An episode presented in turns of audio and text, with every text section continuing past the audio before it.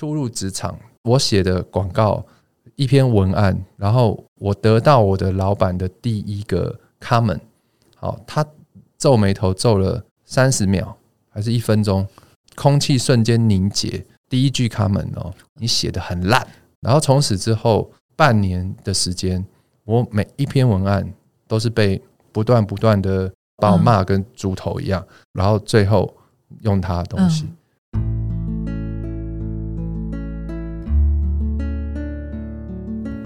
植牙诊所，帮你一生都精彩，从新鲜到退休。Hello，大家好，我是主持人 Pola。十二月的岁末策展，我们推出学霸系列。第四周也更接近年底了，好像人们总是会在岁末的时候就变得感性一点，所以这一周我们来听人生学，尤其走过这段苦路之后，到底学到什么，又改变了什么？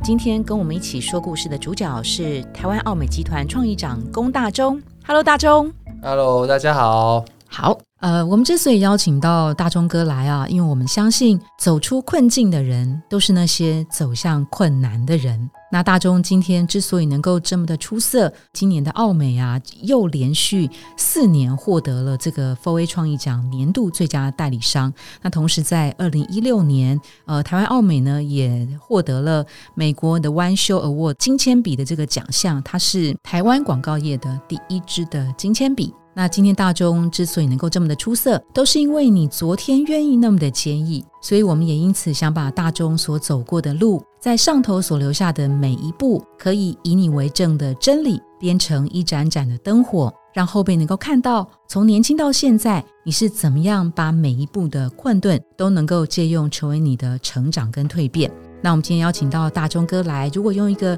非常非常开放的一个题目啊，请大钟哥来分享你过去曾经的逆境的故事是什么？那个情境是什么？你做了什么？以及这些逆境之后带给你的人生启示是什么？你会最想分享哪一个故事？逆境哦，逆境，我我的我的人生没有逆境，不是没有逆境，每天都是逆境，就说就说。因为因为因为因为如果是讲那个一路走来，其实蛮不好意思的。就是说，也我也才四十多岁嘛，也不算多 多老多资深这样，我还是一个年轻的心，所以我到现在都还在逆境当中，在奋斗，然后在在在成长这样。那我的职业生涯好了，嗯，二十年对，然后如果讲起来，我在很多人眼中，甚至是奥美自己的同事。奥美之外的这个行业的人，或者是说呃社会上其他的行业的人，然后或是一些媒体可能之前对我的一些嗯报道啊，或者一些观察，好像普遍都觉得这这个人好像就是一个运气很好、顺顺利利。啊，天之骄子，真的人又帅气的型男，没有没有帅气，就是说他很幸运的大学毕业，然后就有机会，然后去。澳美工作，对，然后一路在澳美的圣然后然后成为呃什么副创意总监啊，创意总监，然后什么直压直升机搭了，也没有到直升机啦，然后到一直到变成创意长，嗯，就看起来不是真的认识我的人，嗯。啊，我应该讲所有这个世界上所有的人 都不会比我自己认识我自己，我觉得，嗯，然后所有的人大概都会觉得他是一个没有经历过逆境。嗯，然后非常顺遂的人，真的，所以一定要听这一集，他要讲他的逆境，你不知道的大钟哥。但但我真的回想起来，呃，然后然后我我我我我记得当时我要当 ECD 的时候，呃，公司的管理层有对。这个人有一个对我这个人有一个评估，嗯，因为他们要去判断说，因为这等于是很重要的，奥美其实最重要就是我们的创意的的产出，嗯那这么重要的一个我们的公司的创意的工厂这个部队，嗯，要交到这个人手里，ECD 就执行创意总监，对对对，那这个是 OK 的嘛，嗯，所以他们会去 check 评估这个人，嗯，那里里头有很大的一块就是说。啊，当然有很多部分，就是说，比如说我这个人比较相远，然后我就是比较平和，然后不是很激烈，然后可能没有办法去去很很积极的去去冲撞，对冲撞或攻击什么的。那不是这是平平时啊，在创意的工作上，我也许不是这样。但是另外有一个很大的，呃，他们对我的呃抗胜抗胜，就是说这个人他一路顺利，他没有经历过。任何的逆境。嗯，所以当未来他遇到困难的时候，我们很难想象他能不能撑撑住，或者说能不能在困境中去 make 那个 tough tough decision 这样。嗯然后，那这是当时我记得 Daniel 跟我讲，嗯，然后他事后才跟你讲，因为当时当时哦。他们要 promote 我的时候，然后他在跟我讲说他有这个 concern，、嗯嗯。我就跟他说：“你们真的没有人了解我。哦 然后我我其实我的我的我的人生呢、呃，我我遇过的困境太多太多。他曾经跟我们，讲说他被抓去警察局，那那个不是困境，哦那个是小时候爱玩。我 说，比如说我我初入职场，呃，当 copywriter 的一个月之后写的第一篇文案。嗯然后我得到的第一个 comment 是，呃，人家都以为我是好像创意天才啊，文案、文案鬼才，嗯。而且很会做创意会，没有我我写的广告一篇文案，然后我得到我的老板的第一个 comment，好，他皱眉头皱了三十秒还是一分钟，然后空气瞬间凝结，然后他转过头来跟我说，第一句 comment 哦，我觉得你不是适合。你写的很烂。哦，这是第一句 comment 啊，连那个说，呃，还我看了还可以哈，但不过哈，嗯通常都是会有一些这种三明治，就比较温暖的包装一下没有，就是直接转为你写的很烂。然后从此之后，我就是大概有半年的时间，我每一篇文案都是被不断不断的像老师修改小学生作文那样子去去去修改。我其实刚那那那一段时间，我其实很非常痛苦的，嗯因为你在求学的时候，嗯，做学校创意作业，老师都是称赞呐。嗯，后来发现老师都很相怨呐，老师都老师不会像职场环境这么你写的很烂，老师都说你写的很棒，写的不不不错啦。可是哦，那可是才是重点，你不要被骗了。这样，嗯那我觉得我的个性上我有一个很好的一面是，这是我自己。呃，我我可以这样夸奖我自己，我觉得有一个很好的一面，就是我我真的算是一个蛮乐观的人，然后我喜欢看事情的光明面，嗯然后当时，呃，我的这个老板现在是我非常要好的朋友。然后当时他，呃，我我心中曾经一度非常抗拒，然后很受挫。然后好不容易，我可能这一篇文案，我可能写了六个版本、七个版本，嗯一直修改，到最后终于 OK 了。当我要把我的写的文案拿去给 Art 排版的时候，他就会跟我说：“等一下。”他就从抽屉拿出一份他早就写好的。啊，好，那其实这个也让我很受伤。真的，我就觉得说，你早就写好，你为什么要这样子？他早就写好了，哦为什么他要改我东西改那么久，要把我骂跟猪头一样，然后最后用他的东西？嗯后来我从比较正向的角度去想，我觉得哎、不对，他早就写好了，嗯他还要花这么长的时间跟我一个字一个字的 go through，嗯然后告诉我哪里写的不好，要怎么写，然后写了六遍，然后最后还是用他的东西。嗯那整个过程，他其实他耗费了多少时间心力？他还要皱眉头，然后会有皱纹，然后还会死细胞。他对我很好、欸，嗯他他愿意付出这些，然后来教我。那从我这样子思考的时候，我就觉得说，我遇到对的人了，我到了一个很好的环境，有人愿意这样教我。嗯嗯，跟你要去思考说，完了，我遇到一个人，跟他不合，他觉得我文字写的很烂，然后每天刁我，我受不了了，我要离开了。嗯这个你会得完全不一样的结果、欸，嗯哦，然后当然这个这个问题可能在半年几个月之后，然后有一次我写完了，然后我就说，哎、那你的你的呢？好，你的版本呢？他说没有，我没有写，这次就用你的。从那次之后就都用我的。嗯哼那这是我我出入广告的过程，嗯哼。但是别人不知道，这是 between 我跟我老板之间。然后，所以在人们的眼中，就是他好幸运哦。他，我我只是拿这个当成一个例子，嗯哼。就是我遇到很多很多一般人可能没有办法想象到的的的挫折跟甚至是羞辱，嗯，那我是怎么用我的角度去诠释它，嗯，嗯。然后把它变成可以帮助我的东西。哦，那包括其实我我二十六、二十七岁的时候，我的母亲癌症，呃两三年的时间，然后呃呃过世，嗯这对我也是很大的打击。种种啦，然后我只是举几个例子，就是说我不想要勾述那些细节，但是我真的讲起来，这些如果对于这这些事情，可能对于任何一个人来讲，都会是一个超级逆境，而且是可能一个沉重的多大的打击，但是我都好像没有事一样，一路走到现在。甚至你要真的问我，哎，那你有遇过什么逆逆境？哦，我连我自己都会说，我好像没有遇过逆境。可是你我要真的想起来这些事情，后来我得到一个答案，就是说，因为我的这个乐观的个性，然后跟真的，我觉得这个绝对乐观的人，然后跟很多事情我看光明面，所以导致我不是没有遇过逆境，而是当我遇到逆境的时候，我不不知道，我不知道那是逆境，嗯，我没有意识到那是逆境，嗯哼，然后我用比较正向的方式。我已经通过那个逆境，我从那个逆境逆境走出来，然后然后一直一直到变成呃现在的自己这样，所以我不知道这样回答有没有太离题，因为真要讲一个某一个逆，然后前面也讲了，前面讲入行出行时候的逆境，有坚持下去，然后这样，但是中间其实我想要讲的是说，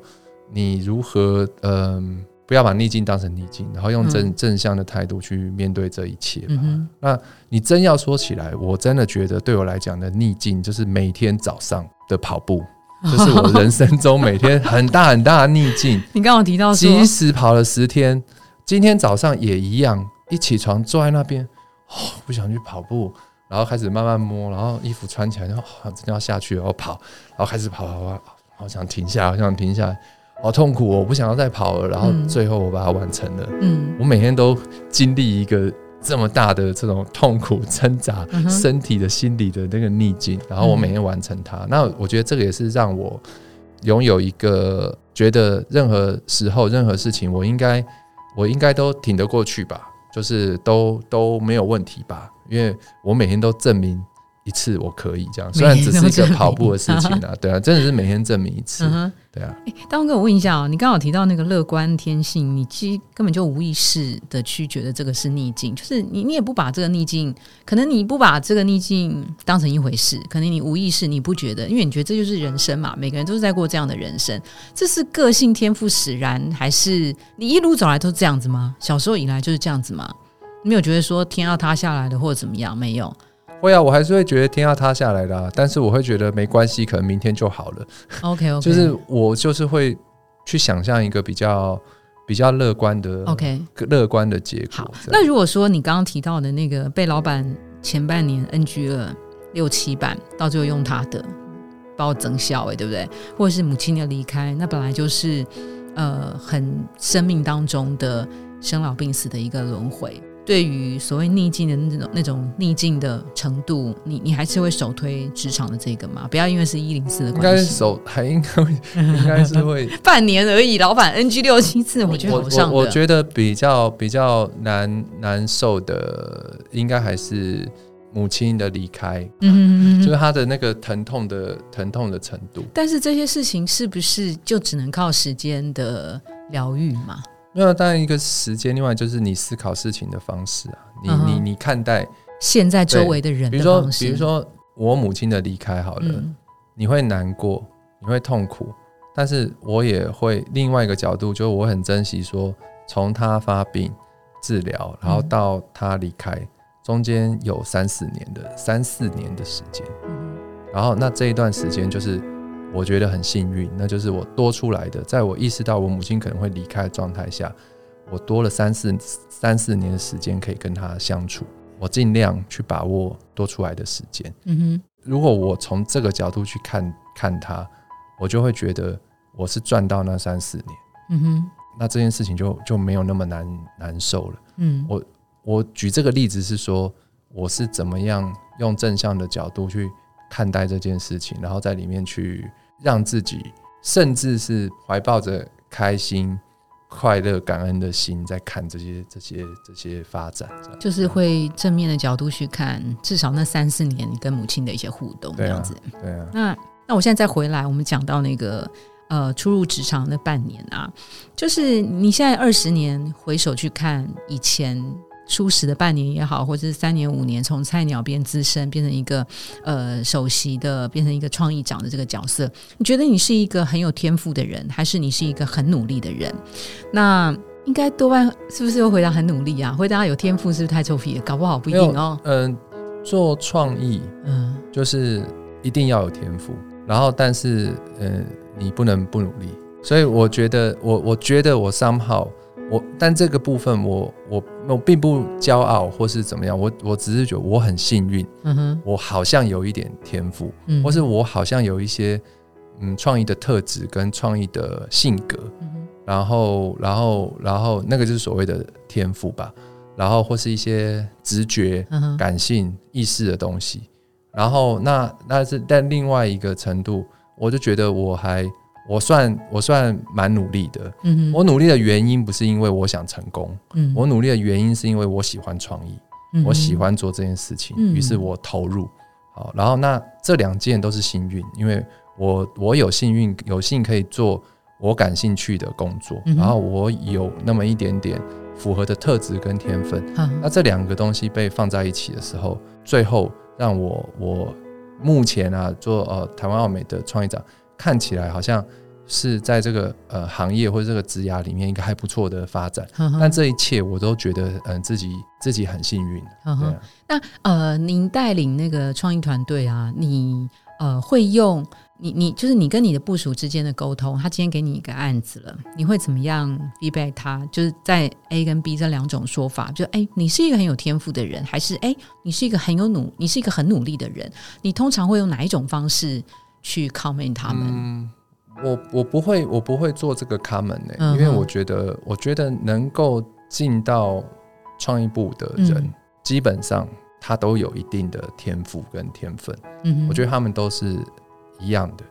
都都都是很棒的。嗯然后最后大家的发展，其实就是取决于你有多努力。那每个人哦努力的动机跟目标不一样。那像我的，我我刚讲我的努力就是我就是好好玩啊，我就是一直在玩。但有人的有些人他可能他努力，可能我想得奖，我想要被全世界看见，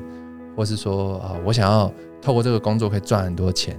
啊、所以我要做出更好的作品，是跳槽，然后干嘛干嘛。每个人不一样嘛，嗯对，但是但是基本上不管他的动机是什么，只要他愿意努力，他就会在这个行业有很好的表现。嗯，我记得以前孙大伟跟我讲过，呃，他讲过一个事情，他是说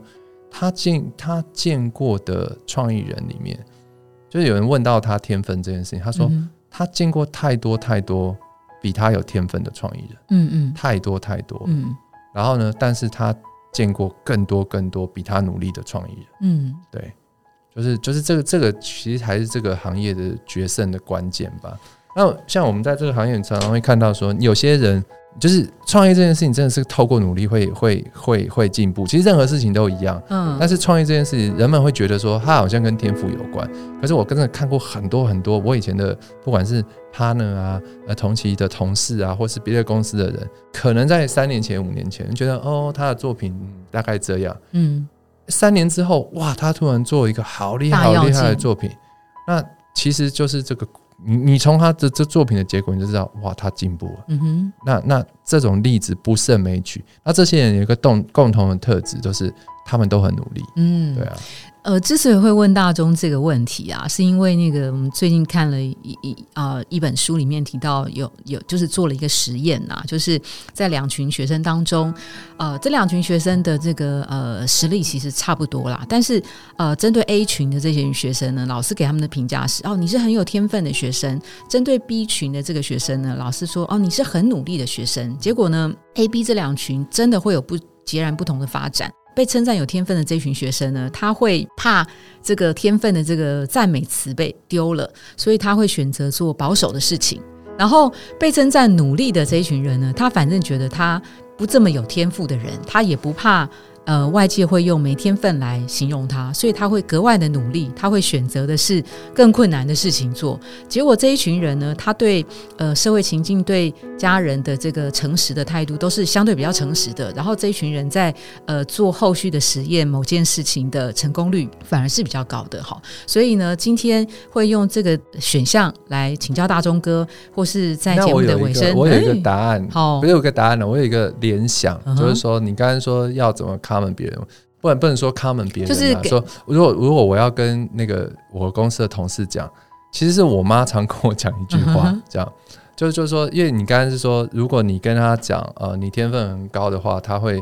对他会有什么样影响？眼睛长在头如果顶上，哈是说呃努力的话，会什么？他会不会很难过什么的？啊哈，，那那我记得我妈以前跟我讲过一个话，那也是后话，就是呃，我是建国中学毕业的，是啊，然后呢，我很会考试，啊我很会背东西，然后可是我大学，当然我们班的同学很多是什么，嗯，台大台大呃法律系啊啊，台大金融系啊，是是，然后我大学我就是考了一个呃福大广告系嘛，嗯哼当然也是很好的学校，嗯很好的科系，嗯但是但是跟可能在那个建中好像对来讲，建中来讲，就是大概中间中间这样。嗯我妈常跟我讲一句话，嗯。我妈常常就说：“你你很有天分，但你就是不不努。力，然后那我觉得，嗯、我好像也会跟我的呃，我我不把他们当成我的部属啦，嗯，我把他们当成就是创意伙伴，创意伙伴，然后只是他们是也有一些是比比我年轻，然后我好像可以说嘴一下，我就是个前辈，我也怎么怎么啊，谁谁谁，你就是有天分，嗯但是你如果更努力的话，你绝对不止如此。哦那我觉得这个答案对他的影响可能就会不一样。呵呵，对啊对，所以之所以会用这个天分跟努力这两个的差异啊，其实也是想要 echo 我们在今天呃前面开场白讲的，就是现在之所以能够这么的出色，其实是因为他昨天愿意那么坚毅，而这个坚毅呢，其实就是呃可以选择走向困难的人，可以承认自己的不足，可以多加努力的人。哈，在今天我们的职人故事也非常高兴能够邀请到大钟哥来分享他所谓逆境中的故事，天天是逆境，也可能天天都不是逆境。好，我们非常谢谢大钟哥，谢谢。谢谢。如果您喜欢今天的内容，请给我们五颗星，并且留下好评。假如有更多的问题，欢迎到植牙诊所的网站来发问。特别想听什么主题，请点击节目资讯栏的连结投稿给我们。也邀请您订阅追踪，掌握最新的内容。我们下次见喽！